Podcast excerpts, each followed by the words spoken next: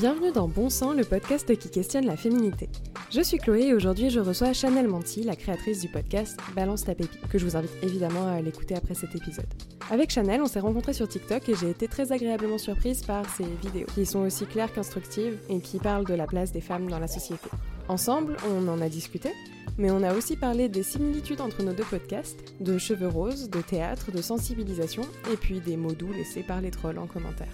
J'espère que cet épisode vous plaira. Si c'est le cas, vous pouvez comme d'habitude laisser 5 étoiles sur Spotify et sur Apple Podcast, vous abonner et partager l'épisode à vos proches. Vous pouvez également me suivre sur Instagram et TikTok, at Club, où je partage régulièrement mes découvertes culturelles et puis des coulisses. Vous pouvez faire de même avec les comptes de Chanel, at Chanel Menti sur les réseaux. Sur ce, je vous laisse avec elle. Bonne écoute.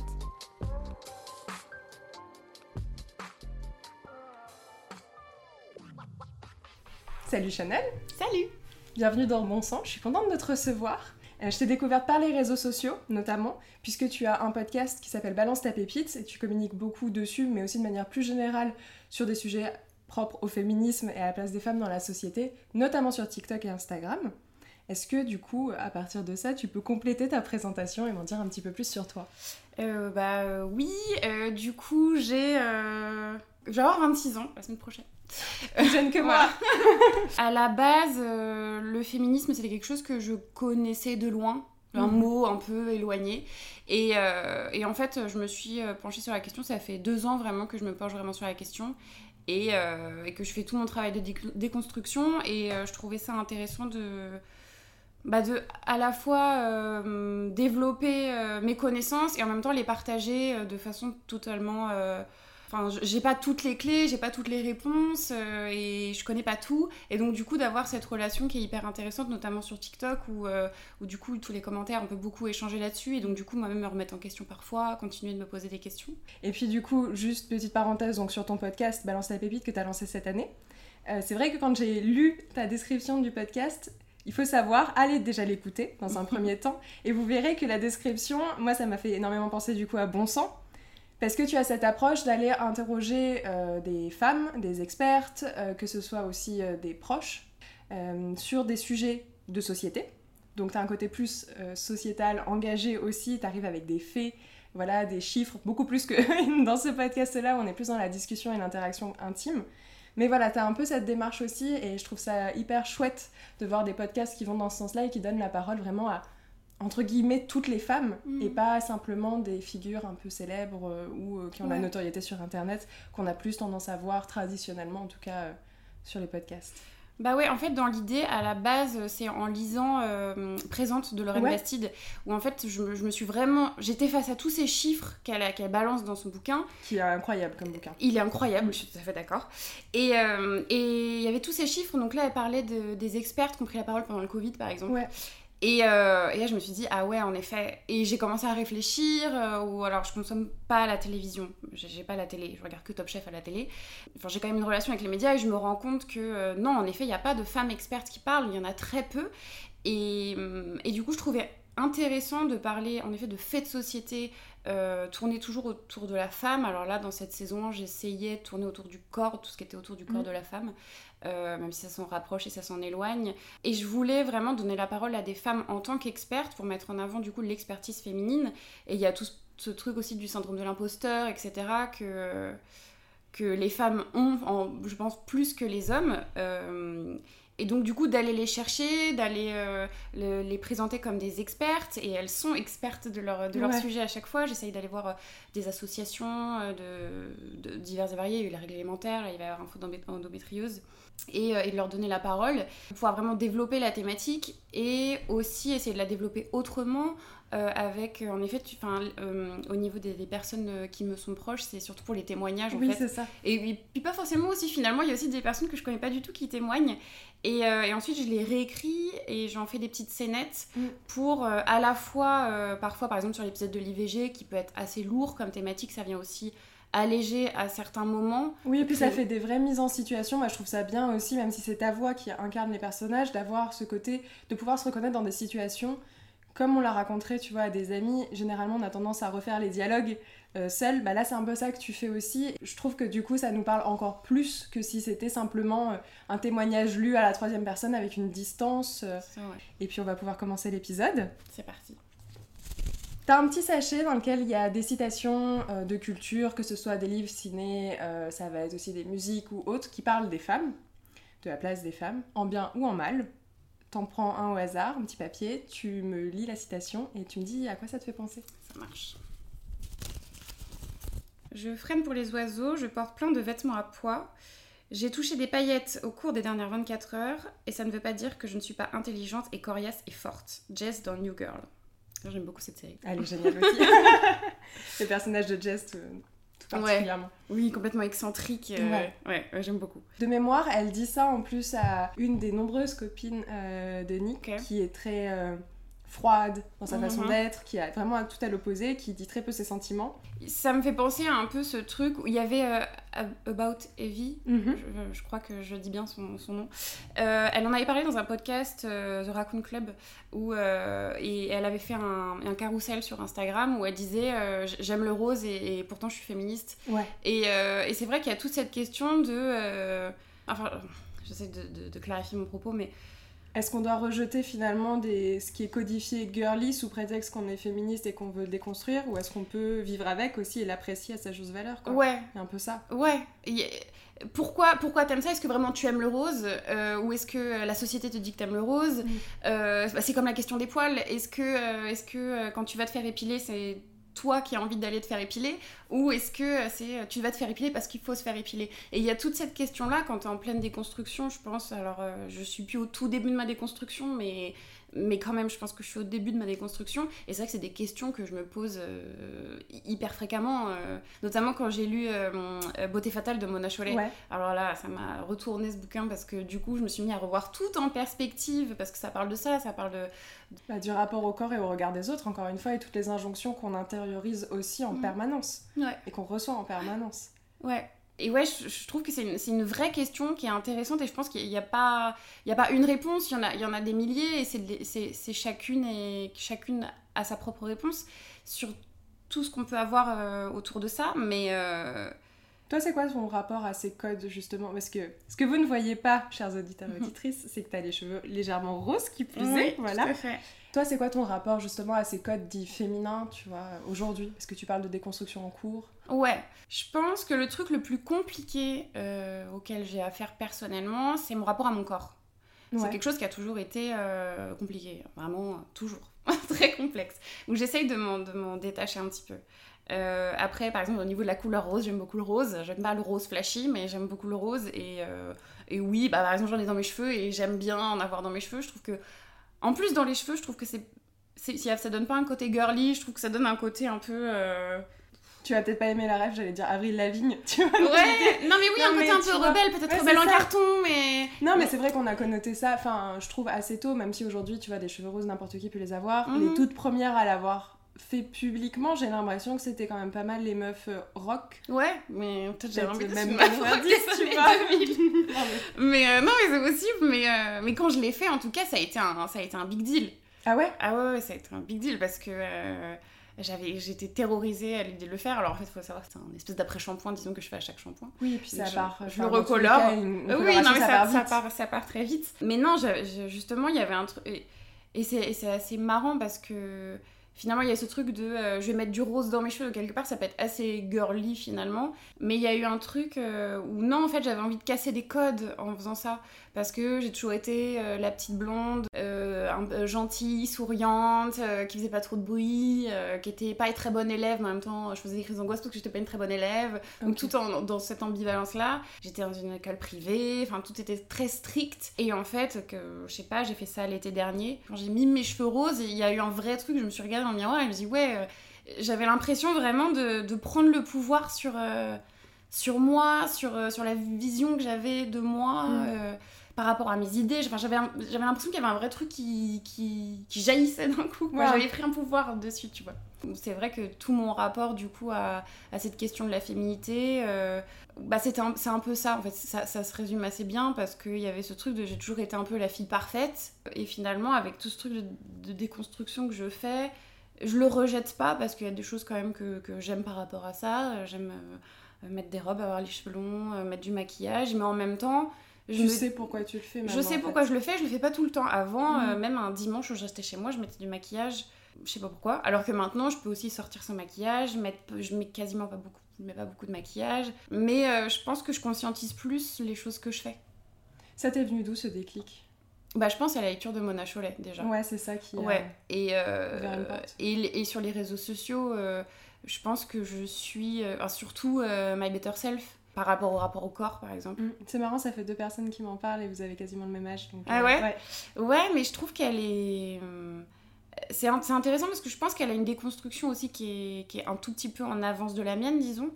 Mais qui se fait en même temps que toi aussi. Et qui se fait en même temps que moi. Et quelque part, ça fait du bien de se dire, ouais, mais euh, tu la regardes, tu dis ce que tu la trouves grosse, non et, et, elle va manger des, des, des, pâtes à la truffe pendant une semaine et, et c'est cool. Et, toi, quand tu vas manger, bah, du coup, tout un truc de. Euh, t'as des références en fait. Autres de, que ouais. ce que tu pouvais avoir avant. Ouais, ouais.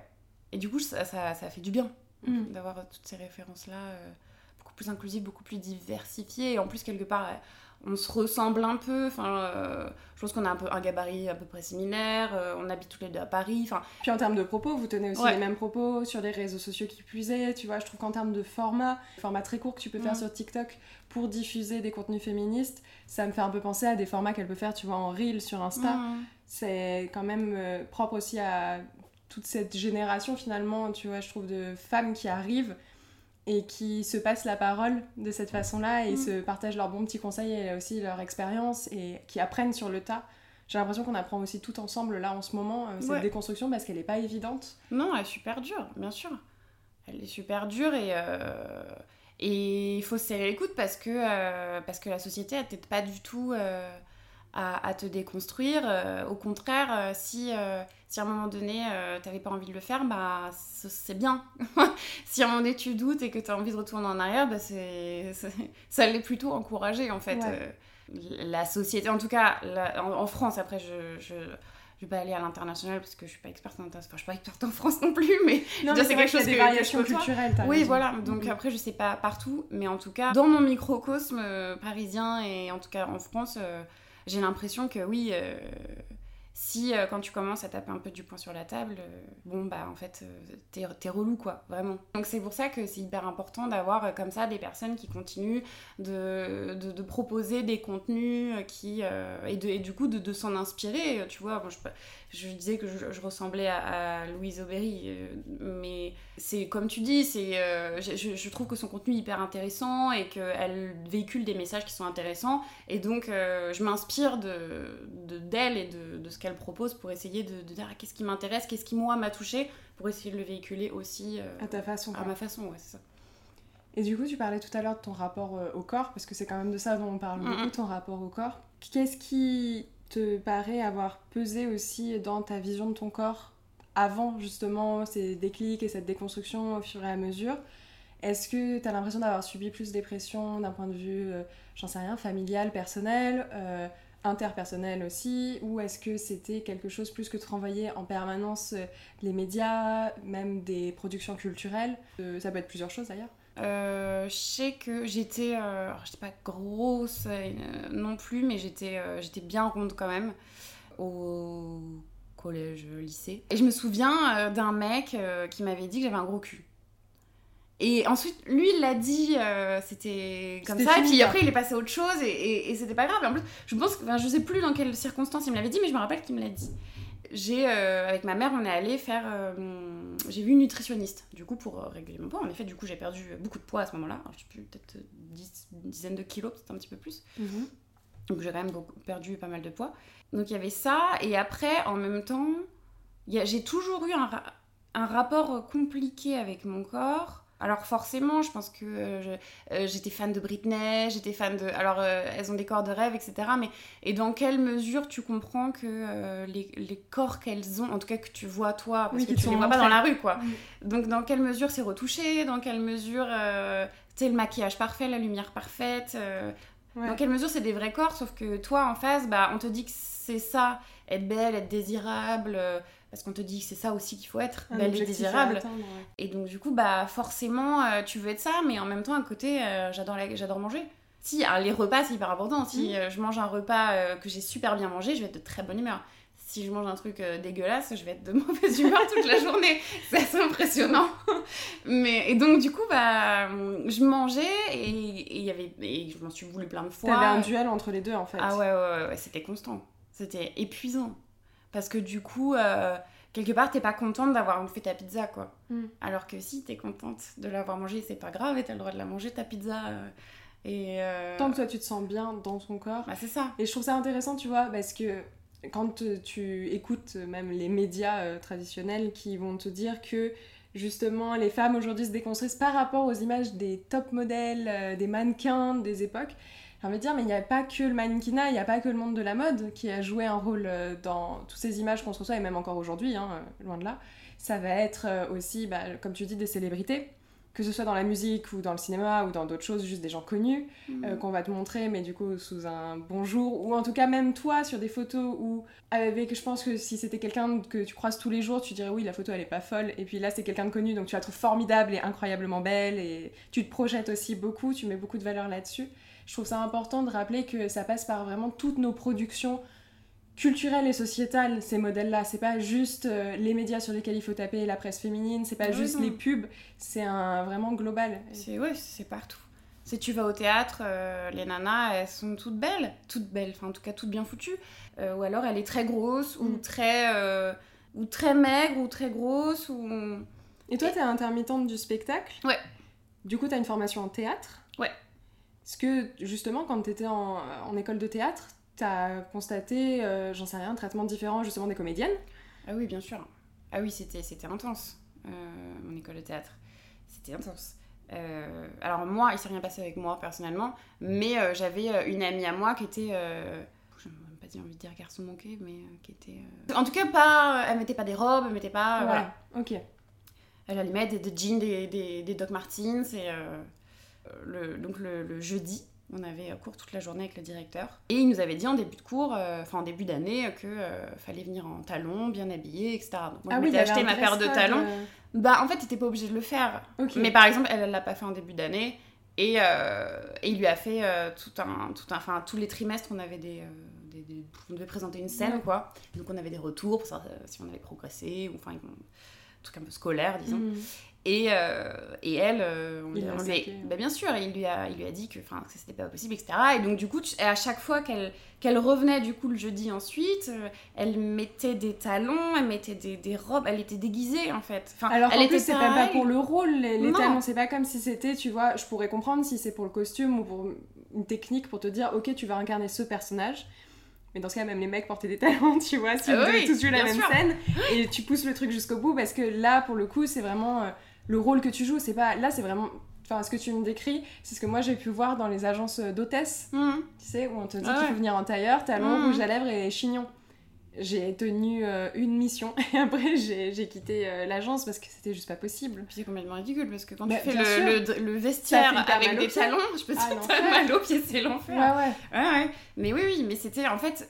lui, ce qu'il voulait nous véhiculer comme message, c'était que si tu voulais être comédienne, c'était euh, un objet à vendre en fait. Je, mm. je noircis le trait. C'était un physique avant tout quoi. Ouais, et que euh, et qu'il y avait tout un truc de séduction et de et, et, et quelque part, je pense qu'il n'a pas tort, mais je suis pas d'accord. Enfin, je pense qu'il a pas tort parce que je pense, enfin, des différentes expériences que j'ai pu avoir euh, mm-hmm. dans des différentes productions, il y a en effet ce truc de production, de production de, il y a ce truc de, de séduction. ouais, il y a ce truc de séduction qui est là mais qui est complètement malsain, qui devrait pas être là. Donc au lieu de dire euh, il est là et donc du coup bah non en fait toi t'arrives habillé comme ça et bah c'est super et bah et bah continue de creuser et découvrir qui tu es puisque euh, si t'aimes ces pantalons ces trucs et bah c'est super et bah et bah réfléchis par rapport à qui tu es et toi tu veux t'habiller comme ça bah c'est très bien fais ça et que chacun mais qui est pas ce truc de séduction un peu malsain. Alors je dis pas que tout le monde est dans ce truc de séduction etc hein, c'est pas ça que je dis je pense que non, tout le monde l'est pas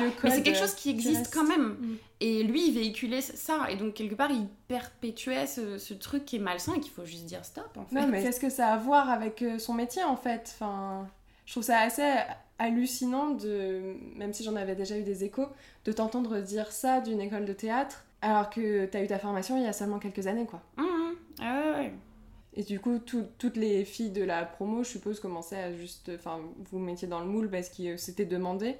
Il n'y a pas eu de discussion du tout avec les professeurs là-dessus en fait. Non, pas du tout. Il n'y a pas eu du tout de discussion par rapport à ça, parce qu'en plus, il le faisait de façon... Bon, on en discutait, on savait ce qui, se passait, puis en plus, il se passait pas que ça. Euh, mais on savait ce qui se disait, on savait. Mais euh, quelque part, en plus, on était euh, toutes des petites nanas de entre 16 et 20 ans qui débarquaient, donc avec l'espoir de devenir actrice. Donc du coup, forcément, on boit les paroles du directeur de l'école. Qui abuse de sa position. Bah, tout, à fait, tout à fait. Donc déjà, il y a ce truc. Et en plus, on n'en parlait pas parce que du coup, il créait un truc de, de compétition finalement entre, entre les filles elles-mêmes qui existait plus ou moins parce qu'on était quand même amis et on était une promo qui était assez soudée. Mais on se rendait bien compte, on était peut-être toutes jeunes, mais on n'était pas euh, minuches non plus, on se rendait bien compte que, que ça allait pas, qu'il y avait un truc qui allait pas. Mais en même temps, c'était tellement sous-jacent tellement que que du coup ouais que du coup on, on, en parlait. On se disait ouais c'est pas bien ou mais ça allait pas enfin tu vois ça allait pas plus loin dans le dans le truc. Il y avait aucune déconstruction non et puis vous étiez très jeune aussi enfin franchement euh, moins de 20 ans qu'est-ce que tu veux faire qu'est-ce que tu veux dire c'est mm. très compliqué. Encore je pense que ceux qui euh, enfin entre guillemets nouvelle génération parce que je pense pas que je suis une ancienne génération non plus mais, euh, mais... on est l'entre deux. Ouais deux mais en tout cas ceux qui sont arrivés après j'ai l'impression qu'il y a la il y a une déconstruction qui est beaucoup plus présente aussi que euh, peut-être qu'ils l'ont eu finalement euh, plus ou moins en même temps que moi, sauf que moi j'avais 6 euh, ans de plus, donc oui, en fait, j'avais un cycle 10 ans de plus quoi. C'est, c'est, puis c'est des, des, personnes tu vois, qui ont ces, ces déclics-là maintenant ados, quand je vois des, des, ados parler de règles, parler de féminisme, venir lors des manifs, ce genre de choses, mmh. ça fait vraiment plaisir. Et je me dis, eh, je faisais quoi moi à cet âge-là enfin, et ah je ne faisais pas, ça. Hein. Non. Déjà j'avais pas le droit d'aller manifester, c'était un, un lycée bah oui, c'est ce que Cateau privé, il n'y avait pas de manifestation. pas du tout hein. Non, il n'y avait pas d'uniforme, mais par contre, si tu avais une jupe trop courte, euh, c'est-à-dire au-dessus du genou par exemple, ou euh, chez toi, ou tu avais une blouse, la blouse de chimie que tu devais mettre toute la journée. T'as fait toute ta scolarité dans le privé? Ouais, euh, pas, collège, collège lycée. Collège lycée. Ouais. Petite, question que par curiosité, le déclic entre justement le passage entre le privé et le théâtre, justement en termes de réappropriation de tes tenues et ce genre de choses, puisqu'on parle beaucoup du corps depuis tout à l'heure. Ah bah c'était... Euh, le jour et la nuit, non? Ah le jour et la nuit, quand... parce que du coup, par exemple au collège j'avais pas le droit de mettre de vernis, au lycée j'avais le droit, mais il toujours, c'est toujours été très... Euh, puis, puis, du coup, quelque part, je trouvais ça logique, parce que même mes parents, etc., me disaient, bah oui, c'est normal, t'as une façon de t'habiller pour aller à l'école, t'as une façon d'habiller pour aller au travail, etc. pourquoi pas? Et, euh, et, quand je suis arrivée en école de théâtre et que j'y suis allée avec un crop top et un short, waouh, j'avais l'impression d'être une rebelle et puis en fait, euh, et en fait, au fur et à mesure du temps, je me suis rendu compte que bah, tu peux bien t'habiller comme tu veux. Ça, ça n'a aucun impact sur, euh, sur ton travail, sur euh, qui tu es en fait. Sur qui tu es. On s'en fout de comment tu t'habilles. Mhm. Du coup, petite fille sage, mmh. école privée. Ouais. Révolution avec le théâtre. Révolution avec le théâtre. Qu'est-ce qui t'a amené à lancer ton podcast? Même ta boîte de prod. Euh, et ma boîte de prod. Alors ma boîte de prod, euh, c'est parce que euh, je voulais lancer mes projets. Ces petits points, c'est ça Les petits points, ouais. Points. Petits points de la main. c'est parce que je voulais lancer mes projets et que, que pour lancer ces projets, il faut avoir sa compagnie. Voilà. Donc du coup, je l'ai lancé et en, donc en 2018, donc c'était, je crois, un an, un an et demi après avoir été sortie d'école mhm. de théâtre, du coup. Voilà, donc j'ai lancé ça sans trop savoir dans quoi je, je m'embarquais. Le projet à la base, c'était juste, entre guillemets, un, un spectacle. Puis euh, finalement, euh, c'est devenu un truc transmédia avec un jeu vidéo, une application, un court métrage. ça commence à devenir euh, énorme.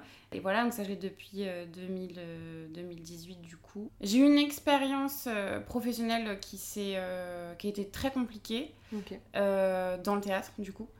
Euh, qui, a été, qui a été très compliqué, euh, qui s'est mal passé.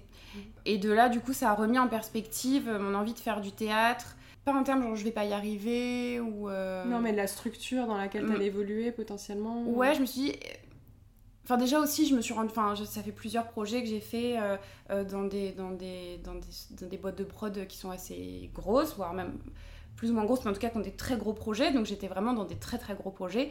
Euh, donc du côté de la production. Mhm. Et, euh, et, quelque part, euh, j'ai vu un peu la face cachée, disons, qui ne m'a pas plu.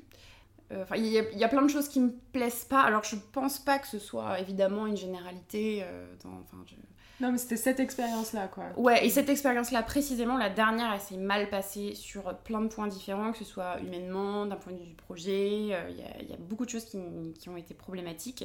Et je me suis dit, euh, je me suis posé plusieurs questions. Je me suis dit déjà, euh, si euh, je m'en vais de ce projet, etc., hypothétiquement, je ne vais pas renouveler. Donc, il faut que je sois en accord avec le fait que je ne vais pas renouveler mon statut. Mhm. Donc, est-ce que je continue Enfin, qu'est-ce qu'est-ce qui prime? Statut d'intermittent du Ouais. spectacle, du coup. Tout à fait, ouais.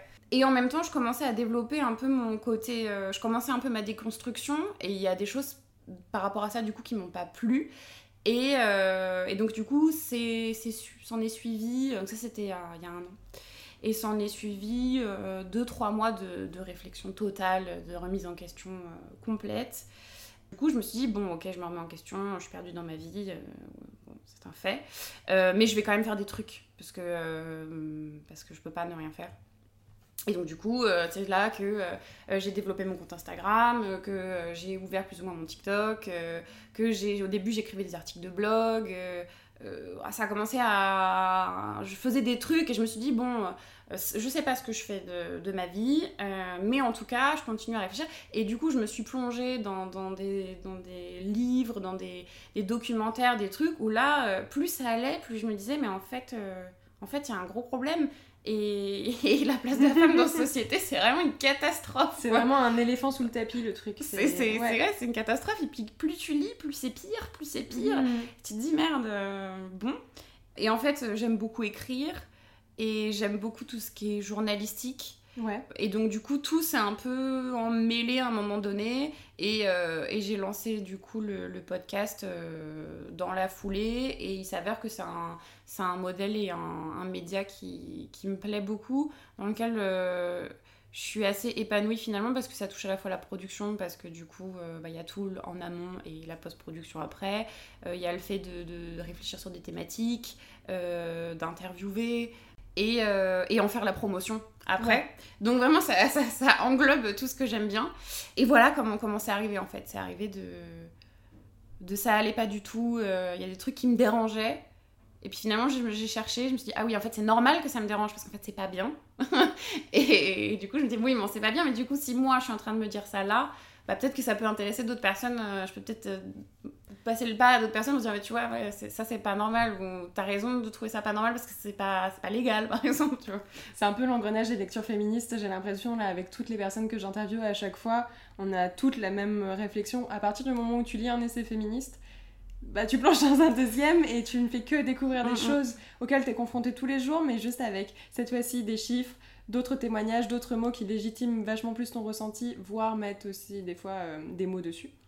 Et c'est vrai qu'une fois que tu as ouvert les yeux, c'est compliqué de juste arrêter. Et tu te dis que du coup, la sensibilisation, c'est. C'est hyper important. Ouais, parce que c'est quelque chose du coup qui revient beaucoup dans mes épisodes de podcast. Euh, il y a tout un, pendant un quart d'heure, 20 minutes, on parle de sensibilisation. Mais parce qu'en fait, euh, en fait c'est primordial. Ça, ça change tout. On, on est au courant de, de, de si peu de choses. Ouais, c'est de l'éducation. Bah oui, tout, hein. Rien que l'endométriose, euh, le fait qu'on te dit c'est normal que t'aies que t'aies mal pendant tes règles. Non, ce n'est pas normal que t'aies mal pendant tes règles. Tu souffres d'endométriose, toi Oui, tout à fait. J'ai découvert ça il y a deux semaines. il y a trois semaines. Ah ouais, c'est tout, nouveau. ok. Ouais, ouais, c'est tout nouveau. Bah, justement, ça faisait 7 ans que j'avais mal au ventre et, euh, et que j'ai fait tous les spécialistes euh, de la place de Paris euh, sur tout ce qui était possible imaginable et on me dit ça. Ouais. Et donc, du coup, je me dis, bah oui, mais c'est quand j'ai préparé mon épisode sur endométriose que j'ai regardé vraiment euh, de quoi il était question et qu'en fait, il n'y avait pas que le symptôme des maux de ventre, il y en non, avait loin de là, il y en a Et plein là, je me dis, ah, putain, mais en fait, je coche quasiment tous les, les symptômes. Attends, il va peut-être falloir. Et là, du coup, j'ai cherché des spécialistes, des machins, parce que je commence à être sensibilisée et que je me rends compte qu'en fait, euh, faut aller voir euh, des personnes qui sont peut-être aussi sensibilisées à, à la chose, pour, euh, mais que ce soit du coup, d'un point de vue de, de médecin, aller voir des Médical spécialistes. Voilà. personnel, ouais. Mm, mm, ouais, Effectivement, sur l'endométriose tout particulièrement, comme toi, j'en souffre. euh, j'ai eu de la chance, moi, ça a été diagnostiqué assez tôt et pris en charge tôt. Je sais pas pour toi, du coup, en termes de prise en charge, euh, comment ça va se passer. J'espère que ça va aller. euh, tu vas trouver une solution assez rapidement. Alors, on m'a pour atténuer. euh, une pilule en continu Ouais, euh, qui n'est pas remboursée par la Sécu. Ouais, bah, faut voir un autre médecin. Bah c'est ça, et donc du coup, mais sauf que je le savais pas en fait, c'est en arrivant à la pharmacie, Ouais, elle me dit mais du coup ça fera 32 euros. Je dis pardon, ça va être comme ça euh, tous les trois mois, non ça va pas. J'ai trouvé ça tellement euh, euh, injuste. Je dois euh, payer. euh, non, enfin vraiment, ça m'a rendu dingue. Dingue. j'étais dingue. Mais moi, j'étais, j'étais révoltée. J'ai dit, mais à quel moment. Non, mais euh, déjà, t'as dû- t'as- t'as fait de l'errance médicale pendant Ouais. quelques années avant Bah d'aller chercher des spécialistes. C'est pas normal d'aller chercher des spécialistes Non, non, pour une maladie qui touche quand même énormément de femmes et qui est connue. Mmh, Enfin, mmh, on parle pas mmh, d'une sûr. maladie orpheline, quoi. Mais, mais ouais, du coup, la sensibilisation, la sensibilisation, c'est, c'est je pense, une bonne. une- je pense que c'est la, la première réponse à, à, tout, tout, à cette déconstruction de, de, de cette société, quoi. C'est que ce soit le rapport au corps, euh, qu'on a, Mm. tu vois, de, de, dire, bah, ça, tout ça, et il faut le dire tous les jours, ça, c'est, pas des vrais corps. Tous le, toutes les, les photos que tu peux voir, elles sont retouchées. Mm. Et, Et parfois, c'est le corps d'une personne, mais Oui. c'est une personne. Et Voilà, chacun a son Oui. propre corps, quoi. Ouais, ouais, Ouais, tout à fait. Mais et donc, du coup, faut vraiment. euh, et c'est des trucs qu'il qui, qu'il faut rabâcher, rabâcher, rabâcher. Parce qu'on t'a tellement mis dans, dans autre chose. Dans que... la comparaison, en fait, en permanence. Mm. C'est pour ça que tu as choisi le thème du corps en premier pour euh, ta première saison. Parce que c'est quand même le sujet dont tu me parles depuis tout à l'heure. Ouais, bah ouais, parce que euh, le- les deux premiers bouquins, donc du coup, c'était euh, Lorraine Bastide et euh, surtout Mona Cholet. Ouais. Et, et c'est avec ces deux bouquins que vraiment je me suis rendu compte que, que en fait, être féministe, euh, c'était la base, quoi. Plus, enfin, il y a plein de gens qui disent ça en ce moment, mais c'est vrai, je pense qu'il y, a- il y a plein de gens qui sont féministes et qui disent non, surtout je veux pas être féministe parce que du coup il y a un truc un peu Un euh, politicien, enfin po- euh, politisé.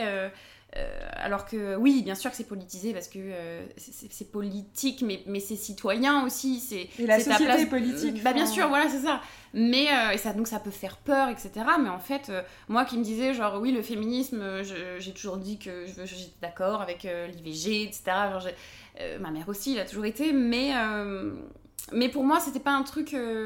Si j'étais pour la cause de quelqu'un d'autre, tu vois. Oui, euh, si de- tu te l'appropriais pas, la Ouais, non, j'avais pas l'impression de d'être. euh, J'avais pas l'impression que j'avais besoin de me battre pour mes droits, ou j'avais parce que moi, tu vois, dans ma vie de tous les jours, au collège, machin, euh, je, je suivais une, une ligne et, et puis j'avais pas l'impression euh, de, de pâtir de quelque chose, quoi. Ouais.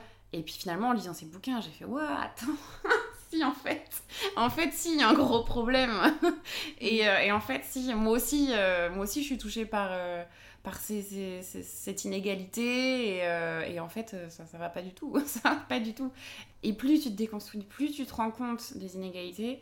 Et des fois, je me dis, est-ce que j'ai envie d'être déconstruite ou pas finalement? Parce qu'on rend compte du, du bazar dans lequel on est, quoi. Enfin, je trouve que ça légitime aussi en partie la colère, tu vois, des militantes. Parce que souvent le cliché c'est de dire que les féministes c'est des hystériques en colère. Oui, effectivement, on est en colère.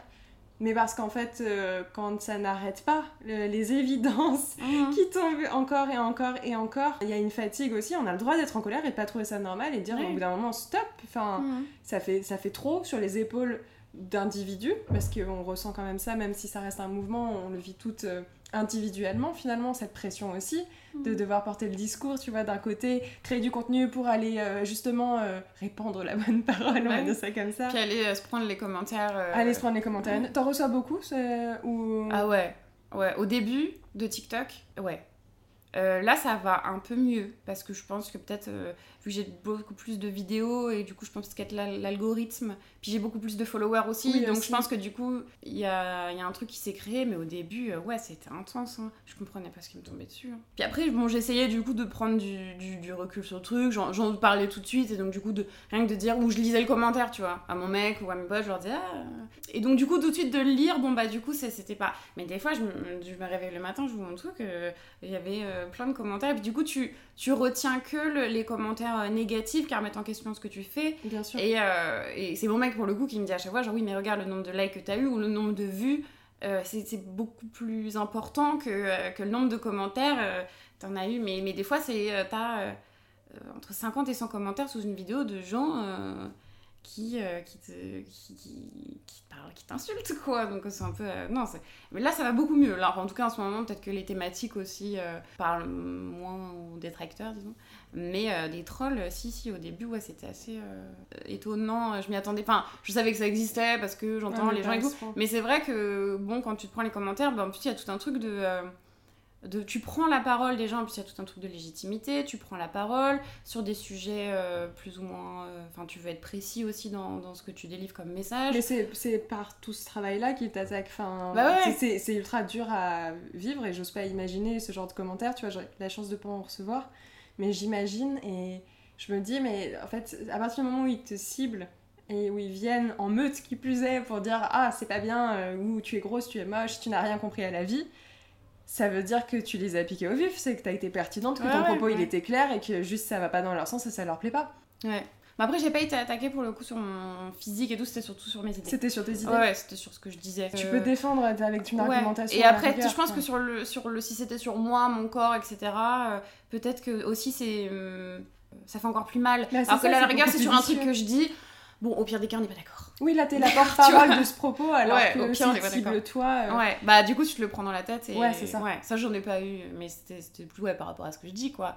Ouais, bah, je vois de plus en plus euh, d'influenceuses, euh, enfin créatrices de contenu, j'aime pas le terme d'influenceuse, qui répondent de temps en temps, euh, prennent un message, Hmm. un commentaire négatif ou un DM qu'elles reçoivent vraiment un peu virulent, qui en, le détournent, tu vois, dans des vidéos un peu plus humoristiques. Je pense notamment, alors je l'ai découverte par TikTok, je fais partie des gens qui ne la connaissaient pas, Aline Dessine, enfin son nom, euh, son Ah son ouais, nom, c'est moi aussi, l'ai découvert sur TikTok. Et, et en fait, euh, elle, sur ses TikTok, de temps en temps, elle prend un commentaire et puis elle lit vraiment avec une voix idiote de Ah bah dis donc, t'as pas de sein toi Et elle fait sa petite réponse Tu et. limites bien.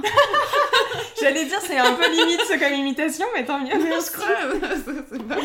Il y a un peu ce truc-là, tu vois, et, et tout de suite, elle va le tourner en. ri- Enfin, elle va le switcher ou au contraire, elle va être encore plus trash par-dessus. Ouais, c'est vrai. Et de voir des meufs répondre comme ça publiquement de temps en temps à Ouais. certains commentaires, je fais Ah, ça fait du bien Ouais, ça fait du bien. Tu ouais. vois, de les voir Ouais. faire, même euh, Camille et Justine qui avaient parlé aussi Oui. de tous les commentaires qu'elles reçoivent, et au bout d'un moment, ils disent en fait, ça suffit. Enfin, Ouais, c'est lourd. et là, d'avoir ces, ces prises de position aussi par l'humour, Ouais. Je trouve que c'est assez euh, rafraîchissant et ça, enfin, ça montre à quel point c'est débile comme commentaire. Vraiment. Oui. Il n'y a même pas d'argumentation en face. C'est Oui, même pas juste euh, Ah, euh, salut, j'ai une vision très étriquée de la société et de la place des femmes. Voici mes arguments. Non, c'est juste retourne à la cuisine et ça s'arrête là, quoi. Mm. Si, il y en a plein qui m'écrivent cuisine. Ouais, bah Genre oui. cuisine. Bah ça, euh, fin du petit cut, Ouais. parce que j'ai juste pas envie que ce magnifique Non, non, mais bien forum sûr, me mais tombe dessus. pas. Puis on s'en fout, enfin, c'est pas. Non, non, mais j'étais mais- curieuse d'avoir la, la réponse. ouais. Euh, on arrive à la fin du podcast. J'ai deux dernières questions pour toi. Pour toi, là, aujourd'hui, ça veut dire quoi être une femme? Euh, c'est drôle parce que c'est la question que je pose à Je sais, fin de mon podcast. on a la même... Et j'ai- pas, je n'ai pas la réponse, je la pose, mais, euh, mais j'ai pas de réponse. Je dirais que justement, être une femme, c'est être euh, soi, c'est être une. C'est pas être une femme, c'est c'est les femmes. Justement, cette pluralité et que chacune ait justement une réponse différente à chaque fois. Ouais. Et bah, euh, je trouve que c'est ça toute la, toute la richesse et toute tout l'intérêt de, de, de cette, de cette définition. C'est que pour moi, les femmes, c'est qui t'as envie d'être. Tu résumes le pourquoi j'ai lancé ce podcast euh, à la base. hein. Ah C'est- ouais, la raison euh, initiale, c'était de se dire, enfin la motivation, c'était de se dire, on passe temps à nous mettre dans un même sac qui s'appelle la femme, et la femme elle doit être comme ça, et la femme elle doit faire ça, et les femmes elles sont toutes comme ça. Et en fait, euh, en en discutant avec mes proches, avec mes amis, aucune de nous n'a le même vécu, aucune de nous n'a la même définition. On subit les mêmes injonctions, certes, mais différemment à différents degrés. Il y en a qui ont des histoires très dures, d'autres au contraire, euh, comme tu dis, qui en fait tout roule jusqu'à ce que tu ouvres les yeux et que tu te rends compte que tu subis beaucoup de, de pression euh, partout. Et la toute dernière question, là si tu avais un super pouvoir qui peut s'appliquer à toutes les femmes à travers le monde, Mm. euh, ce pouvoir, euh, t'as juste appuyé sur un grand bouton et ça se passe, ce serait quoi? Je pense que ce serait euh, donner la liberté. C'est hyper drôle, ça fait deux podcasts que j'enregistre à deux semaines d'intervalle, Ouais. vous avez la même réponse de fin. Bah ouais, mais... Qu'est-ce que euh, t'entends par liberté du coup? Bah parce que je trouve que c'est ba- c'est le truc qui est, qui est bafoué euh, tout de suite, tu vois, par exemple la liberté de... de- aux États-Unis quand on l'IVG, euh, en Afghanistan, c'est... Au début je suivais, j'ai arrêté de suivre parce Ouais, fait euh, je, je peux rien faire. J'ai rien à faire, juste ça, ça me fend le cœur, ça me déprime, ça me... Donc du coup je... Tu te sens je- non, du- ouais. ouais, du coup je préfère pas. euh, je, je- des fois je vois des, des trucs, mais je préfère... Non, c'est trop-. Mais euh, non, c'est tout ce truc de euh, non que chacun puisse euh, avoir ses, ses libertés quoi, avoir des libertés, être libre, libre de, de, de- c'est ton corps, t'en fais ce que tu veux, euh, de pouvoir te déplacer, euh, des trucs un peu fondamentaux et, et totalement humains, quoi. Mm. bah merci beaucoup. Bah, merci à toi de m'avoir invité. Quoi, vous êtes encore là? Merci beaucoup d'avoir écouté cet épisode, c'était le dernier de la saison. Voilà, bon sang pour un petit peu des vacances cet été et je reviendrai en force à la rentrée avec des invités tout aussi chouettes. Encore merci de votre écoute et de votre fidélité et puis je vous dis à très vite. Bye